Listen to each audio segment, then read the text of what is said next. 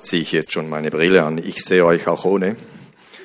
Guten Morgen, alle zusammen. Danke, Band. Ich fand es ein Genuss, diese Lobpreiszeit zu erleben. Wir haben über unauslöschbare Wahrheiten gesungen. Dieses Glaubensbekenntnis, ja, ich glaube an Gott, den Vater, den, an Christus, seinen Sohn, an den Heiligen Geist. Dieses Lied hat es mir angetan. Das ist, ich finde das so stark und es gibt viele Menschen, die sagen, woran glaubst du da überhaupt? Das ändert an der Tatsache null und nichts, dass das so ist, wie es ist und wie es uns überliefert worden ist. Ich bete auch für unsere Kinder oder Kinder überhaupt, dass sie mit der Wahrheit überhaupt in Berührung kommen dürfen. Ich denke an alle diese Kinder, die vielleicht bis sie 20 oder noch älter sind, nie etwas vom Evangelium hören. Die leben in einer, in einer Welt der Unwahrheit. Natürlich, die Natur umgibt sie, aber auch das ist ja nicht von Gott geschaffen in den Augen vieler Menschen. Und wir haben so eine wichtige Aufgabe, den Kindern die Wahrheit zu sagen. Ich war an einem Adonia-Konzert und dachte, toll. All die Kinder, die dort aus welchem Grund auch immer mal dabei sind, die hören das Evangelium und die verkündigen es. Das finde ich eine gute Sache. In den Solas hören sie auch die Wahrheit. Dort verkündigen wir auch das Evangelium. Es gibt viele gute Dinge, die wir unseren Kindern zuliebe tun dürfen. Das ist, das ist zweifelsohne gut investierte Investition. Herzlich willkommen. Ich darf äh, kurz zurückblenden. Vor zwei Wochen habe ich eben dieses Bild, das Martin bereits heute Morgen angeschnitten hat, kurz gestreift, den äh, geheimnisvollen Verwandlungsprozess der Raupe über die Puppe in einen fliegenden Schmetterling. Und da kam eine Person auf mich zu im Anschluss und sagte, ich hatte einen Eindruck, ob ich den nicht beim nächsten Mal bitte weitergeben würde. Sie hatte den Eindruck, es war eine Person hier, die das gehört hat, die befand oder befindet sich in einem solchen Kokon, in einer solchen Puppe. Und sie hätte den Eindruck, in ihrem Leben würde das nie mehr enden, dort drin zu sein. Und es ging dann weiter, ein Zuspruch, dass sie sagte, äh, gib nicht auf, daran zu glauben, dass du irgendwann aus dieser Puppe herauskommst. Es sind Menschen da, die beten für deine Situation, in der du dir so vorkommst, dunkel, eingeengt, ohne zu wissen, wohin es geht. Was wird aus mir werden? Was wird aus meiner Situation werden? Der Zuspruch war dieser, Gott hat es sehr wohl im Griff. Und er wird dich aus diesem Kock, aus dieser Puppe herausbringen, in einer Art und Weise, dass du staunen wirst. Vielleicht sitzt heute jemand hier, den dieser Eindruck betrifft, dann nimm das für wahr. Gott hat durch eine andere Person, durch dieses Bild zu dir gesprochen. Gut, ich möchte heute meine kleine Serie über unsere Werte, die wir uns auf die Fahne geschrieben haben, äh, beenden und bin bei dem Thema authentisch angekommen. Der Titel der Predigt heißt ja, sei dich selbst, alle anderen gibt es schon etwas witzig vielleicht, aber irgendwie auch wahr. Und ich sprach ja vor zwei Wochen darüber, dass ich ja einzigartig und echt sein soll, keine Kopie von irgendjemandem. Das war nicht im Sinn von Gott. Er macht nur Einzelanfertigungen, keine Serien. Und ich habe mir eine Episode aus dem Leben Davids gewählt, um diese Authentizität zu verdeutlichen. Es ist ja so, in unseren Stärken, die wir alle haben, sind wir ja ohne Probleme authentisch, oder?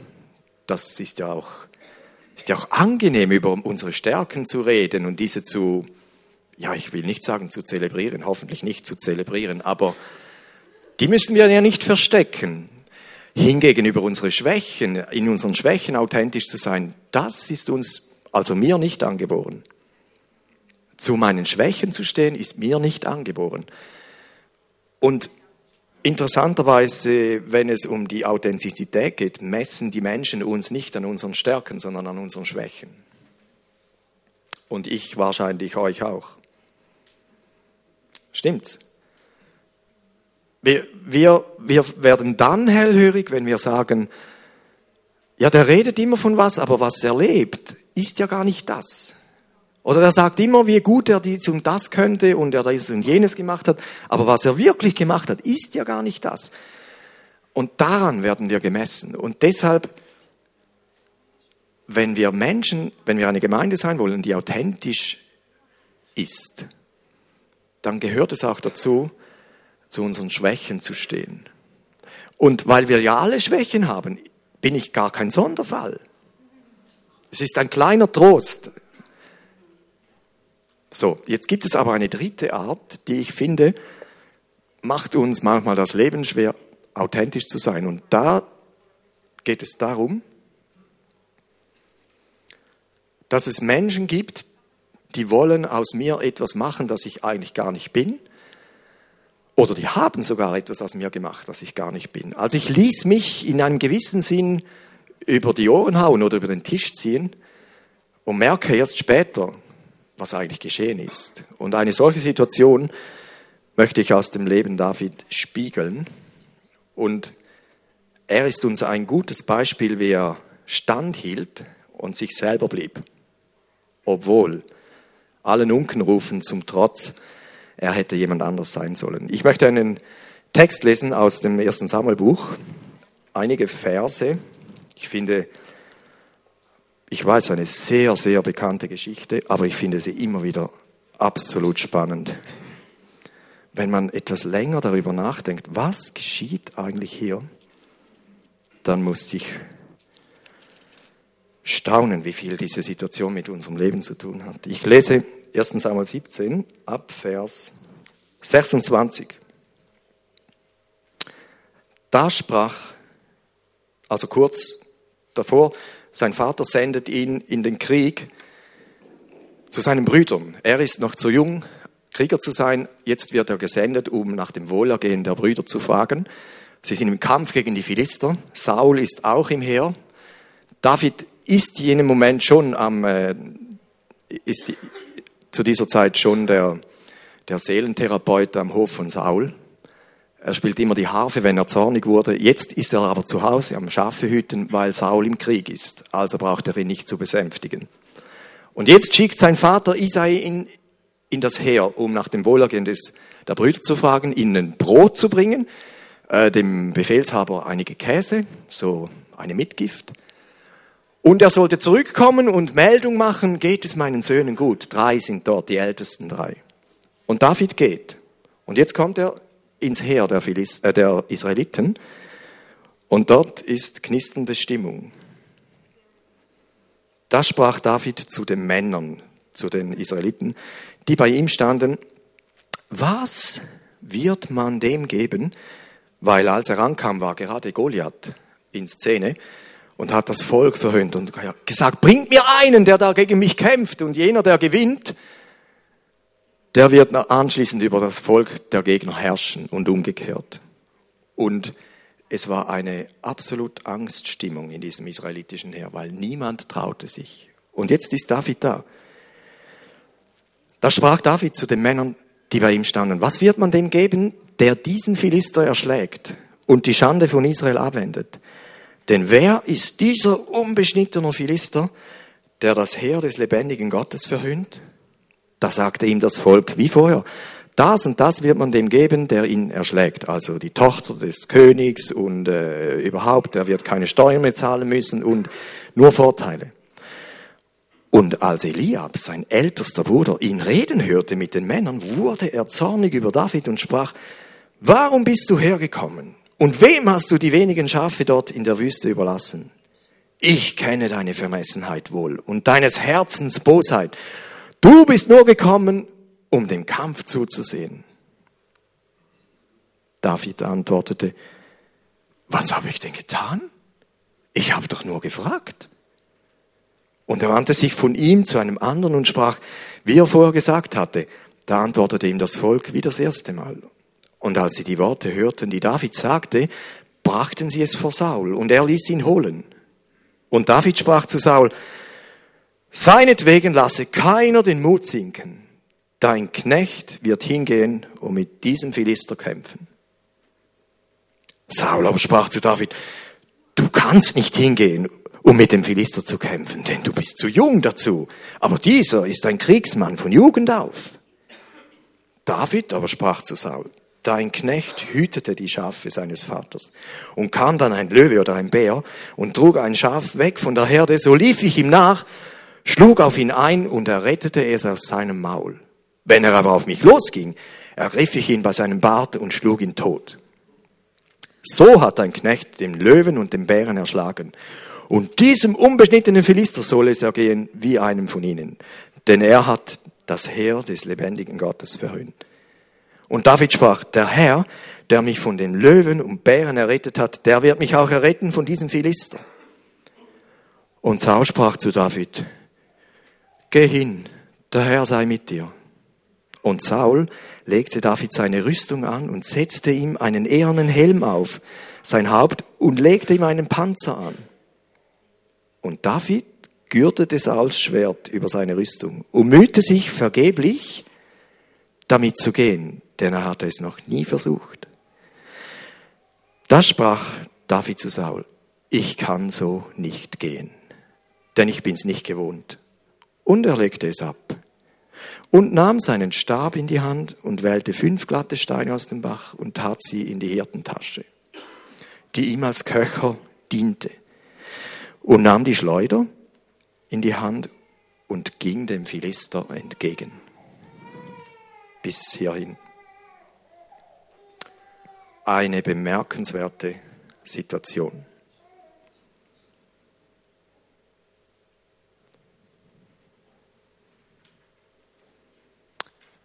als David dort ankommt in diesem Heer.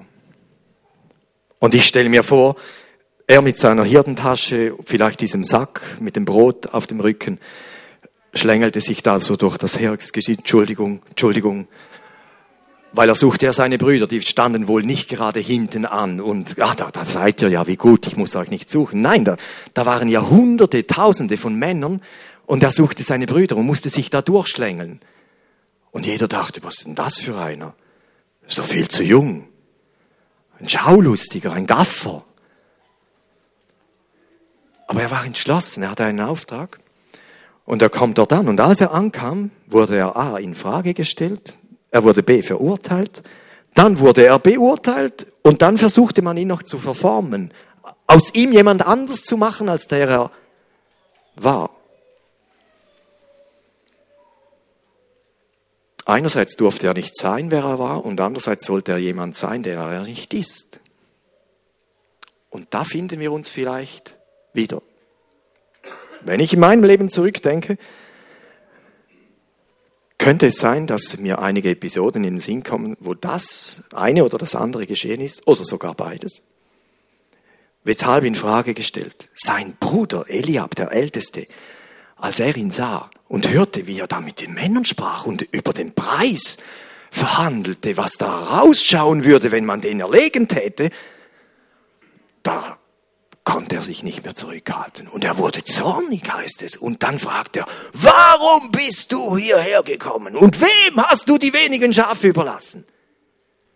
Oh, oh, oh ja, easy Mann. Ich habe einen Auftrag. Der Vater hat gesagt, ich soll hierher kommen. Ich bin nicht einfach gekommen. Excuse. Schämte sich sein Bruder für seinen Kleinsten da? Ärgerte ihn, dass der jetzt da kam und Hand aufs Herz. Hast du, habe ich auch schon erlebt, plötzlich hatte ich das Gefühl, hier wo ich jetzt bin, bin ich am falschen Ort. Hier gehöre ich eigentlich nicht hin. Was suche ich da? Es geht noch weiter. Wem hast du die wenigen Schafe überlassen? Nur mal schon das Wort wenig. Also ich meine, du bist gerade mal fähig, ein paar wenige Schafe zu hüten und jetzt bist du im Kriegsheer. ohne Erfahrung, ohne Ausbildung, einfach so. Was erlaubst du dir eigentlich? Wohl werden jetzt die Bären und die Löwen deine Schafe fressen, ist ja niemand dort. Du würdest besser dort sein. Das Gefühl, ich bin hier am falschen Ort, haben mir Menschen womöglich auch schon eingeredet. Haben mir Schuld, vielleicht sogar Schuldgefühle äh, heraufbeschworen, indem sie mich auf mein bisheriges reduziert haben und gesagt haben, was erlaubst du dir, plötzlich einen, einen neuen Schritt zu machen? In höchstem Maß in Frage gestellt. Davids Antwort finde ich äh, clever.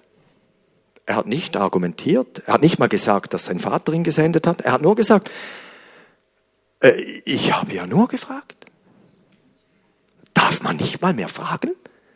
Doch, fragen darf man. Man darf eigentlich fast, man darf eigentlich alles fragen.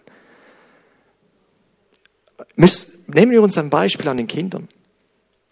Pass auf, wenn sie drei sind, dann geht's los. Die fragen alles. Die fragen Löcher in den Bauch. Und wenn du, ich dachte immer, ich finde eine Antwort, wo man keine Frage mehr darauf stellen kann. Die, die gibt es nicht. Warum kann man immer fragen? Er wurde in Frage gestellt. Dann wurde er verurteilt. Oh, sein Bruder kannte dann seinen Bruder. Ich ja, ich würde auch behaupten, ich kenne meine Geschwister ein wenig, aber solche Aussagen zu machen, das ist die Höhe. Ich kenne deine Vermessenheit. Ich kenne dein boshaftes Herz. Das musste David sich anhören. Dein einziges Motiv hierher zu kommen ist, du willst, willst nur dem Kampf zusehen. Du willst sehen, wie wir da niedergemetzelt werden, wie Blut fließt, wie Action ist. Das ist deine einzige Motivation. Wham! Das wurde David an den Kopf geschleudert. Von seinem ältesten Bruder. Verurteilt. Solche Aussagen haben es fertiggebracht, dass der Adressat Zeit seines Lebens eingeschüchtert ist und jeglichen Mut verloren hat, sich an überdurchschnittliches oder ungewohntes heranzuwagen oder ganz einfach seinen Weg zu gehen. Haben Menschen mich auch schon mit solchem Geschütz bombardiert? Und wie habe ich dann reagiert? Was ist daraus geworden? Ich finde es toll, dass David, seine Antwort war, und er ging weg von ihm und redete mit anderen. Er hatte keine Zeit, er hatte keine, vielleicht fehlten ihm die Worte, er hatte keine Kraft zu argumentieren. Äh, ich bin doch nicht boshaft und es stimmt gar nicht und überhaupt und schaulustig, nein. Kein Wort in diese Richtung. Er ging weg und redete mit anderen, mit Nichtbrüdern. Und fragte dort wieder, was, wie ist das mit dem Preis, wenn man den, den Höhner da erlegt? Und sie sagte ihm das Gleiche. Und diese waren beeindruckt von diesem, von diesem jungen Mann. Ich weiß ja nicht, wie alt er war. Er war zu jung, um in den Krieg zu gehen. Und das muss man gesehen haben. Jedenfalls hat das diese Männer beeindruckt. Sie wussten mitunter vielleicht ja auch nicht, wer er war. Vielleicht schon, vielleicht nicht. Jedenfalls, sie gingen zu Saul und sagten, Saul, da ist einer angekommen, der interessiert sich für den Zweikampf. Was? Das wäre ja der Erste. Wir haben keinen im Heer. Jetzt ist einer da. Bringt ihn. Und David kommt vor Saul. Und was? Dann ich stelle mir, also Saul kannte ja David. Und jetzt kommt David. Was muss in Saul wohl vorgegangen sein? Du? Hafenspieler? Ich glaube, Saul überlegte sich sehr wohl, was er jetzt sagte. Ich glaube, er hatte Achtung vor diesem jungen Mann, und seine Reaktion war nicht mehr in Frage stellen, war nicht mehr Verurteilung. Er war nüchtern und beurteilte mal die Situation und sagte, aber David, du kannst doch nicht hingehen. Du bist, wie alt bist du? Wie viele Kriege hast du schon miterlebt? Wie viele endgültige Speerstöße hast du schon ge getan? Keine, oder? Dieser aber ist ein Kriegsmann von Jugend auf. Jetzt überleg mal, zähl mal eins und eins zusammen. Das geht nicht auf. Du wirst, du wirst platt rauskommen. Ich sag's mit anderen Worten. Er beurteilt die Situation und traut David nicht zu, was der im Sinn hat. Und dann fasst David ein Herz und sagt, ich bin zwar nur Schafhüter, aber was ich dort erlebt habe, kommt annähernd, kommt sogar ganz an das heran, was hier zu erleben ist. Und er zählt ihm auf, es kamen Löwen, es kamen Bären und wenn die ein Schaf gestohlen haben, habe ich nicht einfach zugeschaut und dachte, mit gewissen Verlusten muss man rechnen. Soll dir gut tun. Nein, dann bin ich ihm hinterhergerannt, habe dem das Schaf aus dem Maul gerissen und wenn sich der gegen mich gewendet hat, habe ich ihn am Bart gepackt und schlug ihn tot.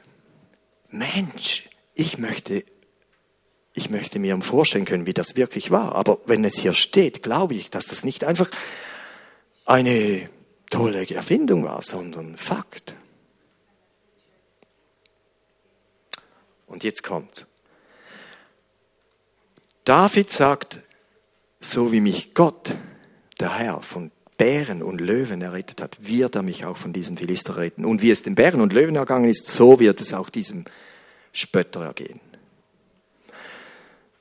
Saul ist überzeugt.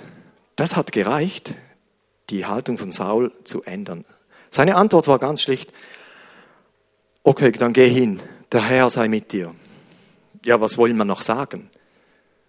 So quasi, sollte es schiefgehen, ich habe dich dann nicht gesendet. Hat David auch nicht erwartet. Er erwartete nicht Schützenhilfe vom König, auch nicht vom Heer, er wusste, wenn ich gehe, dann gehe ich einerseits alleine, aber andererseits mit einem Gott, der mich von Bären und Löwen schon errettet hat.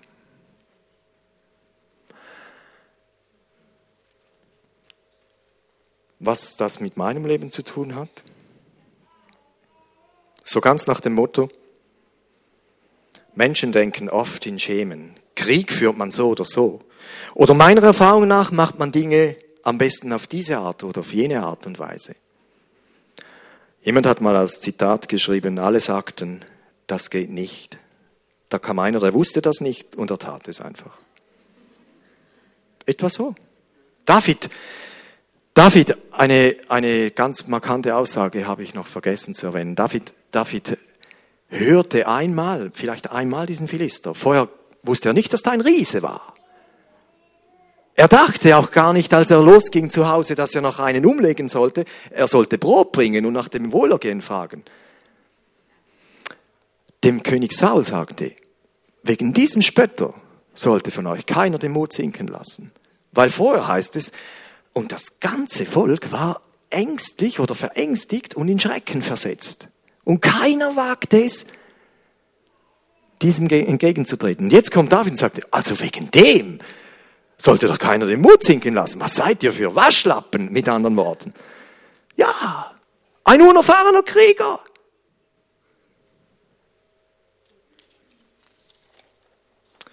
Was geschieht, wenn Leitungspersonen, Saul war König, Saul war der Chef des, des Volkes, wenn Leitungspersonen auch noch ins gleiche Horn blasen, du bist zu jung, das kann nicht gut gehen.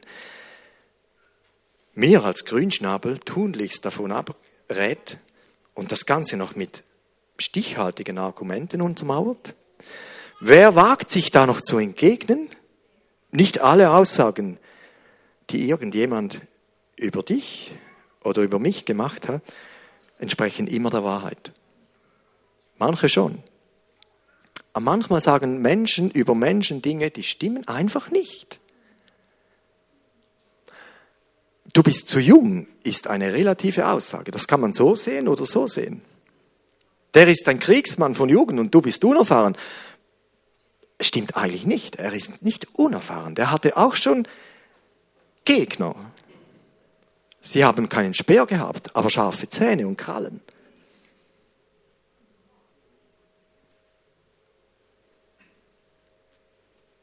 Wem glaube ich mehr? Den beinahe überzeugenden Argumenten meiner Beurteiler oder der im Verborgenen antrainierten Fähigkeiten bzw. der Hilfe Gottes? Ich habe mir so überlegt, ich weiß nicht, wie viele Tage oder Jahre David alleine mit seinen Schafen irgendwo war. Aber ich weiß eines, seine Steinschleuderkunst hat er nicht in einem Tag erlernt. Und ich, ich hätte es so gemacht, wenn ich der Hirte gewesen wäre, wenn ich David gewesen wäre, ich hätte mir ein Ziel aufgestellt und hätte täglich trainiert. Und ich bin überzeugt, David hat täglich trainiert. Und er war treffsicher. Das ist lang antrainierte Fähigkeit. Der hat nicht einfach gesonnt. Er war ja bräunlich. Ich bin nicht überzeugt, dass er wegen der Sonne vom Hirtensein bräunlich war, vielleicht von Natur aus. Aber der hat trainiert. Und niemand hat es gesehen. Niemand. Ganz im Stillen. Und die Kämpfe mit den Bären und Löwen, die kamen nicht in der Zeitung.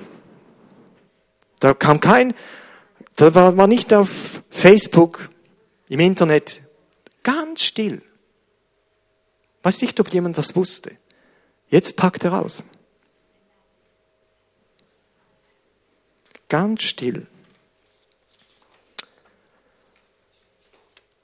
Und jetzt Saul. Okay, dann geh, geh mit Gott, mit Gott sei mit dir. Ganz lassen konnte er es nicht. Dann sagt er, David, bitte nimm meine Rüstung. Und er holte alles, ich weiß nicht, zog er sie an sich aus und stülpte sie David über oder lag sie irgendwo da? Jedenfalls, Saul zog David die Rüstung an und David ließ das geschehen.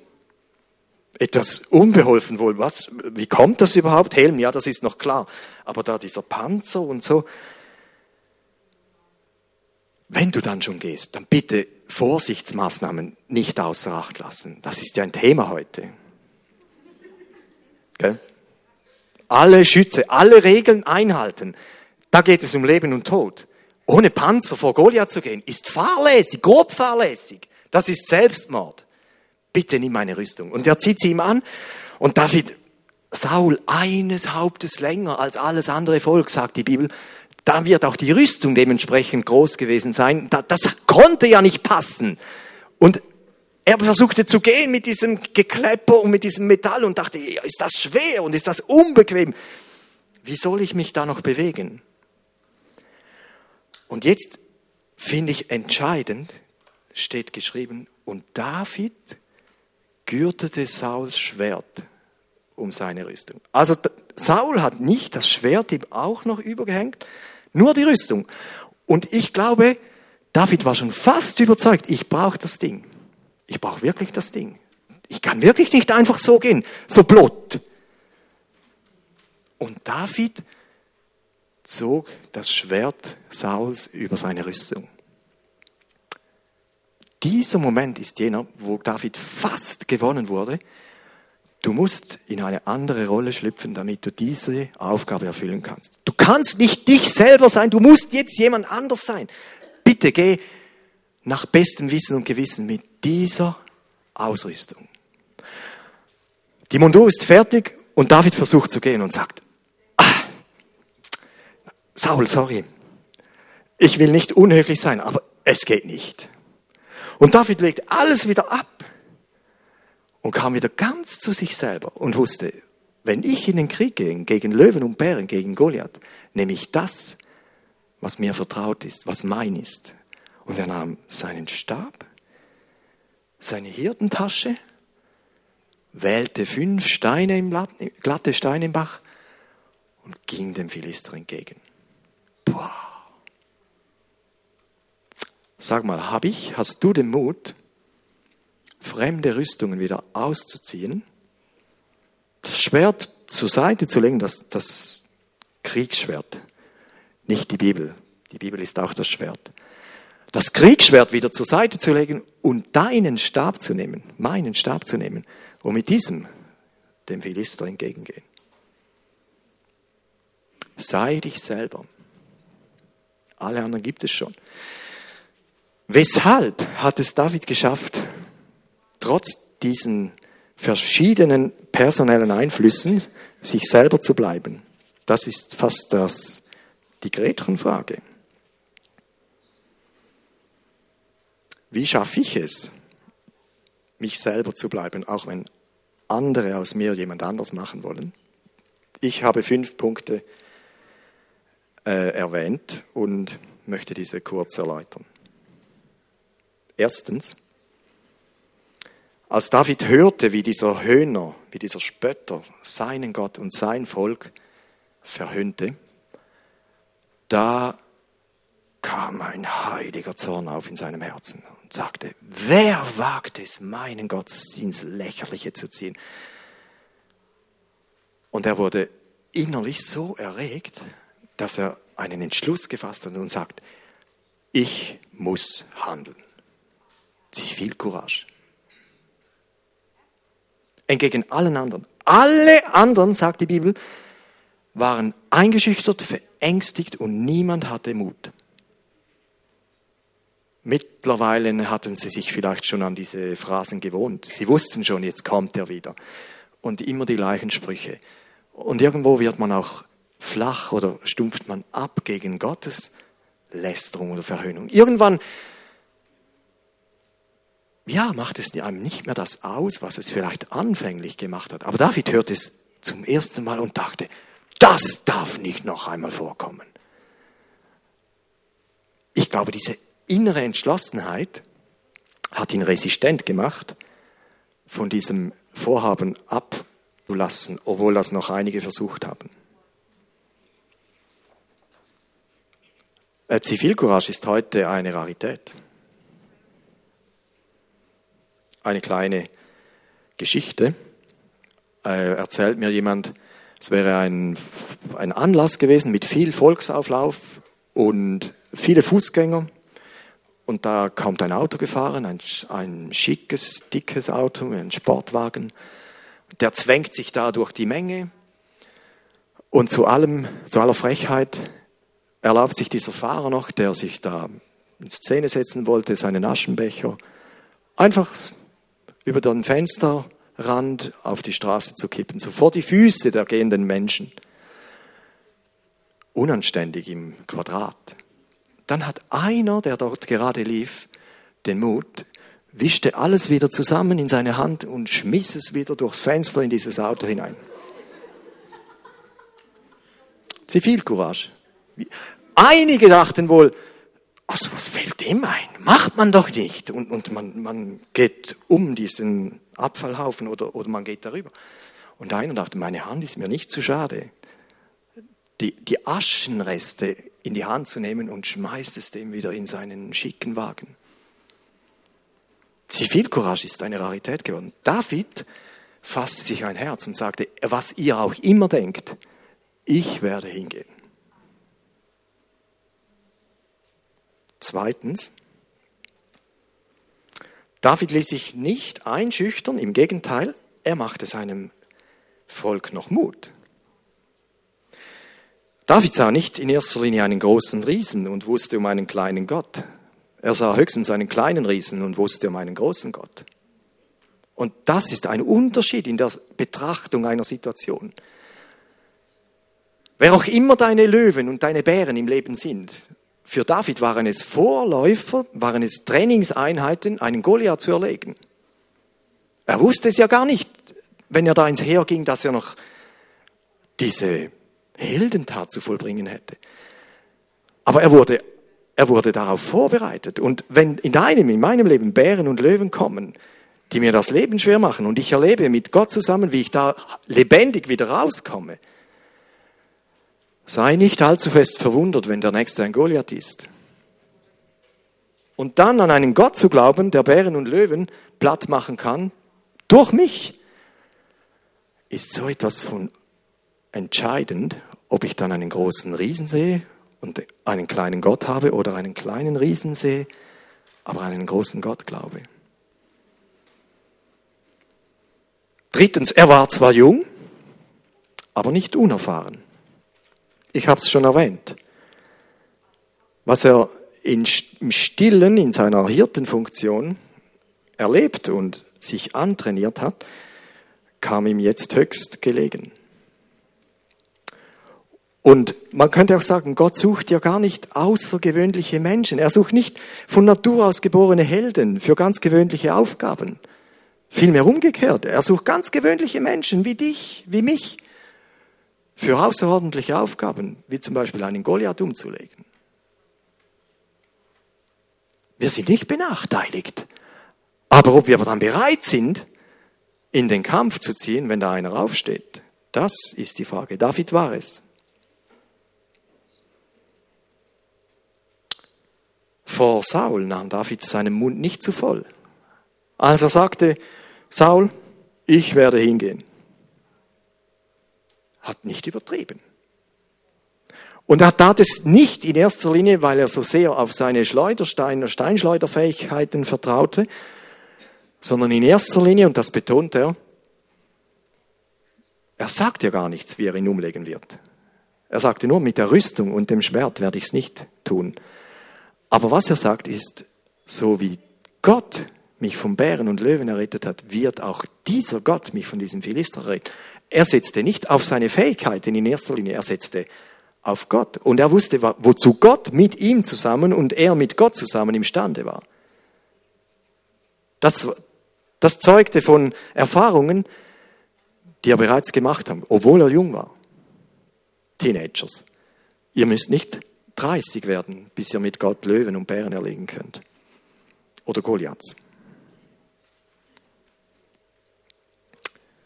Und äh, Senioren, ihr seid nicht zu alt, auch wenn ihr vielleicht nicht mehr gut gehen könnt. David rannte ja den Philister nicht um. So, hopp, so. Nein, nein. Ich finde interessant. Es ist ja der Spieß des Goliaths beschrieben, wie lange der Schaft war und was die Spitze seines Speeres wog. Und ich dachte, David hatte einen viel längeren Spieß an seinem Stein, obwohl das Steinlein viel weniger wog. Das war ja ein Peanuts gegen den, der, die Spitze des Speers soll 5000 Lot gewogen haben. Und ein Lot ist 12 Gramm. Also kommt man irgendwo auf, nein, 6000 Lot, auf 7,2 Kilo. Nur die Spitze des Speers. Wenn der dir in die Brust gerammt wird, gut Nacht. Und Davids Stein war vielleicht 20 Gramm, 30. Aber seine Aktionslänge um einiges höher. Gott führt auf unkonventionelle Art und Weise Kriege. Auch geistlich.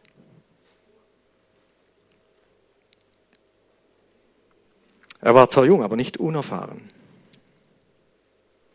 Viertens habe ich erwähnt, David vertraute nicht in erster Linie auf seine Fähigkeiten, sondern auf die Hilfe Gottes. Es gibt noch größere Feinde als Goliath im Leben. Und hier wäre ganz einfach gewesen, dass David sich mit seinen Steinschleuderkünsten gebrüstet hätte. Er hätte sich überheben können. Ich meine, deshalb einer dieser größeren Feinde könnte Überheblichkeit sein. Dass ich von mir höher denke, als es sich ziemt. Dass ich mir Sachen zutraue, die ich eigentlich im Innersten weiß, ich habe den Mund zu voll genommen. Ich schaffe es nicht ich werde, ich werde das Zwei auf dem Rücken haben, ich werde flach rauskommen. David wurde bewahrt vor Überheblichkeit. Er wusste, wenn es gelingt, dann, weil Gott mit mir ist, nicht wegen dem, was ich kann. Und da ist er uns ein Vorbild. Da blieb er ganz bei seinen Leisten. Fünftens, David hatte den Mut zu sagen, wer er ist. Und er hatte auch den Mut zu sagen, wer er nicht ist.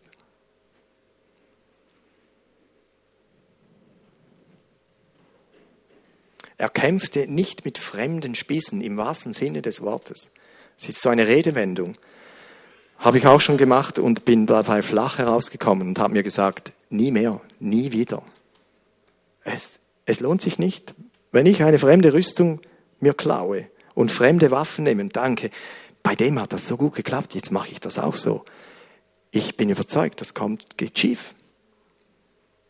David hatte den Mut zu sagen, Saul, sorry, ich kann nicht so. Ich nehme viel lieber meinen plumpen Stab und meine verfilzte, meine zerfranste Hirtentasche. Und dort drin ist meine Schleuder und so ist es mir wohl. So werde ich gehen. Er blieb ganz sich selber und hatte den Mut, das zu sagen. Ich stelle mir vor, Saul hat nur noch die Hände vor dem Kopf zusammengeschlagen und ich kann nicht hinsehen, wie es, was mit ihm werden wird. Ohne Rüstung, ohne Schwert.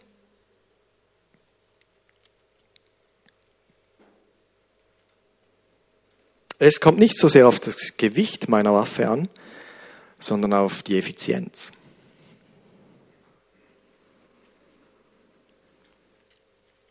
Gott hat, in meinem, Gott hat mir meinen Stab in die Hand gegeben. Und ich bin überzeugt, er hat auch dir deinen Stab in die Hand gegeben. Und die Idee wäre, dass ich mit meinem und du mit deinem Stab in den Krieg ziehst. So wie Gott dich gemacht hat, mit diesen Fähigkeiten, die du dir antrainiert hast oder die Gott dir gegeben hat, bist du wohl der treffsicherste Krieger. Und darfst dich ganz selber bleiben. Ich muss gar nicht darüber sprechen. Es kam mir vorher noch ein Gedanke, äh, es fängt irgendwann in den Teenagerjahren an, wo man plötzlich den Eindruck hat, so wie ich bin, ist es irgendwie nicht ganz in Ordnung. Und ich fange mich an, nach anderen auszurichten. Das, das kann in sich in der Bekleidung sich äußern. Es kann sich äußern, ich muss jetzt auch, alle hören diese Musik, jetzt muss ich auch diese Musik hören, weil alle, man hört einfach diese Musik. Die gefällt mir überhaupt nicht, aber weil alle sie hören, muss ich sie auch hören. Wehe, es findet einer raus, ich höre klassische Musik als 16-Jähriger. Du bist ja von einem anderen Planet. Und ich traue mich fast nicht zu sagen, dass ich am liebsten klassische Musik höre. Das ist so atypisch. Es geht dann weiter. Es gibt Menschen, die tun in einem gewissen Verzögerungsrhythmus fast immer dasselbe, wie sein Nachbar tut. Kauft der Nachbar einen motorisierten, einen, einen, einen sonnenenergisierten Rasenmäher, kauft, kaufe ich auch einen Rasenmäher. Kauft Geht der jetzt nach Griechenland in die Ferien? Gehe ich dieses Jahr auch nach Griechenland in die Ferien? Äh, was? Jetzt wechselt der die Stelle? Ich muss mich auch umsehen, eine Stelle zu wechseln. Die sind, die sind wie fremdgesteuert, die sind gar nicht sich selber. Ich bin überzeugt, es gibt ganz viele Menschen, die orientieren sich an einem Vorbild und denken, das müsste ich jetzt eigentlich auch irgendwie hinkriegen. Und wenn ich es nicht hinkriege, Mann, was denkt dieser von mir? Das gibt es ganz oft. Oft sind wir nicht uns selber. Oder ich lasse mir das einreden, ich sollte diese Szene jetzt tun. Wie auch immer, David blieb ganz sich selber. Und mit diesem meinen Stab und du mit deinem Stab, kann es sein, ja, es kann sein, dass du absolut unkonventionell in den Krieg ziehst. Das wäre etwa zu vergleichen, wie wenn du siehst, die Schweizer Armee, eine Kompanie defiliert durch das Dorf im Gleichschritt, in Viererkolonne, und einer ist in den Badehosen. Also das sieht ja jeder. Und denkst, was macht denn der da? Der geht auch in den Krieg. Etwa so vielleicht, wenn du deinen Stab nimmst und ich meinen und meine Mission und du deine Mission im Namen von Gott ausführst, kann es sein, dass du dir vorkommst wie einer in den Badehosen in der Schweizer Armee. Aber wenn Gott sagt, so ist es gut und das bist du, dann ist es so am besten. So, was hat jetzt das mit unserem Wert? Wir möchten eine Gemeinde sein, die authentisch ist zu tun. Mein Fazit ist dann folgendes. Wenn jeder sich selber ist und bleibt Und diese konfliktreiche Unterschiedlichkeit, in einem gewissen Sinn ist das ja, ist ja das vorprogrammiert, dass das zu Konflikten führen könnte, den Zielen Gottes und der Regie des Heiligen Geistes unterstellt wird, dann wird Gemeinde als ein Ort empfunden, wo Authentizität nicht nur ein Begriff, sondern ein Lebensstil ist. Wenn ich euch anschaue, ich, ich sehe lauter unterschiedliche Gesichter und ich weiß einige Geschichten, die hinter diesen Gesichtern sind. Und ich frage mich immer wieder, Gott, wie schaffst du es, dass wir hier als eine von vielen Gemeinden äh, in gewissen Sinn, ja, ich empfinde es so, als eine Familie zusammen sein können. Und was du für Ideen hast, was du mit den einzelnen Menschen alles anzustellen, weiß Gott. Das ist ja unglaublich, aber es ist eine Tatsache. Und wäre das nicht so, wäre es irgendwie langweilig. Und ich finde, das ist ein Markenzeichen der Erfindung Gottes, Gemeinde, dass das überhaupt möglich ist. Lassen wir uns gegenseitig uns selber sein. Und haben wir den Mut, uns selber zu sein. Einverstanden? Und dort, wo ich, wo ich verformt wurde oder ich ließ es geschehen, ich rate mir, ich rate dir, streif diese Rüstung ab. Entledige dich dieser Rolle, die dir übergestülpt wurde. Ich weiß, ich weiß, es gibt Menschen, die spielen leidenschaftlich gerne Theater und die schlüpfen in jegliche erdenkliche Rolle. Dort sitzt einer. Er hat es mir wieder verraten. Das ist ihres Ding, ihr, ihr Ding. Und andere gibt es, die würden nie in eine andere Rolle schlüpfen. Die, die kämen sich sowas von daneben vor. Und doch wurden sie schon dort hineingestellt. Und sie spielen sie vielleicht schon Jahre. Wie muss das befreiend gewesen sein für David, diesen Klemper wieder abzuziehen und die federleichte Tasche umzuhängen, den Stab zu nehmen, die Schleuder und die fünf leichten Steine und sagen, so jetzt ist's, wie es, wie ich's mir gewohnt bin. So ist's gut. Ich wünsche uns das, ich wünsche uns das allen, dass wir zu dem zurückfinden, wie Gott eigentlich dachte, dass es sein soll. Und wir haben alle einen Stab bekommen und alle unsere Tasche bekommen. Und du wählst die Steine. David wählte fünf glatte Steine. Er wusste genau, wie diese sein mussten, welches die besten sind. Lange trainiert. Jesus, ich danke dir, dass du nicht seriendenkend bist, sondern einzigartige Wesen geschaffen hast in uns Menschen und es dir ein Anliegen ist, dass wir genau so, wie du dir das vorgestellt hast, zur Entfaltung gebracht werden. David wurde dann noch König, ja, und er hat noch vieles getan, rühmliches, auch unrühmliches. Aber an dieser Stelle in seinem jungen Leben ist er uns ein Vorbild, nicht aus seiner Rolle zu fallen, sich nicht aus seiner Rolle stoßen zu lassen, sich nicht eine Rolle überstülpen zu lassen, sondern ganz sich selber zu sein. Und mit dem, was du ihm anvertraut hast, einen Goliath umzulegen. Und das war matchentscheidend. Danke, dass wir beauftragt sind, bei uns selbst zu bleiben und wissen, du mit uns, du mit mir und ich mit dir, wir sind ein starkes Team.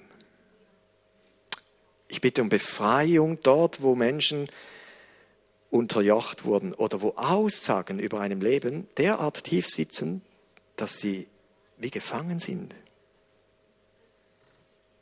Befreie du heute.